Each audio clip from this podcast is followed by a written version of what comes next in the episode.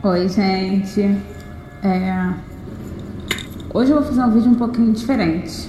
Eu poderia falar sobre o jogo horroroso do final de semana, sobre o jogo difícil que a gente vai ter contra o Barcelona na quinta-feira, mas eu decidi vir falar sobre até quando teremos que aturar a omissão da diretoria e aturar Roger Machado.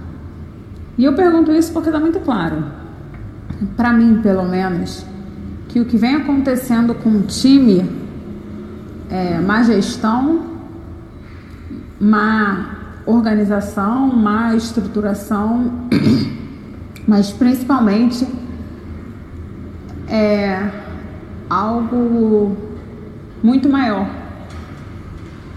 Porque não é possível que o que vem acontecendo esteja agradando nosso querido presidente. É, Roger Machado é fraco, foge da responsabilidade e o que eu tô vendo cada vez mais nítido é a nossa ladeira abaixo. A nossa eliminação na Copa do Brasil, a nossa eliminação na Libertadores e um futuro rebaixamento do Campeonato Brasileiro. É, nós, como, como torcedores, não podemos aceitar isso. Não devemos aceitar isso. É, o Fluminense é muito maior do que qualquer coisa. Isso tudo que está acontecendo reflete nisso. Será que se tivesse torcida presente no estádio, isso estaria acontecendo? Será que ele ainda estaria lá?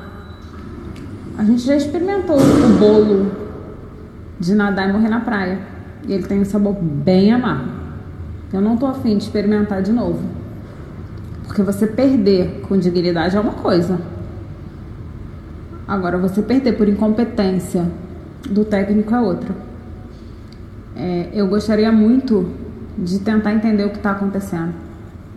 Porque na época que eu era de torcida organizada e eu vivia no Fluminense todos os, os dias, todos os finais de semana e acompanhava os bastidores, a gente tinha noção do que acontecia. Mas agora não se parece nem um pouco com o que se via naqueles tempos. Eu gostaria muito que o Mário desse uma declaração verdadeira e falasse sobre isso, o porquê de manter o Roger, o porquê que um time como o Fluminense precisa sujeitar isso, o porquê que um time como o Fluminense tem um técnico tão fraco como o Roger. E não é por falta de técnico no mercado, não, gente. Porque técnico tem. O que a gente não tem, talvez, seja presidente. Para botar a cara e honrar o compromisso dele com a nossa torcida.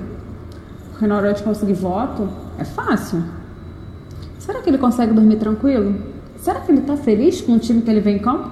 Porque não tem outra explicação. Ele só pode estar feliz com o que ele está vendo. E certamente o que ele vê não é o que a gente vê. Então hoje o meu vídeo é só sobre isso, para externar, externar a minha revolta e saber até quando. Qual vai ser a próxima eliminação? Ou qual vai ser a primeira eliminação?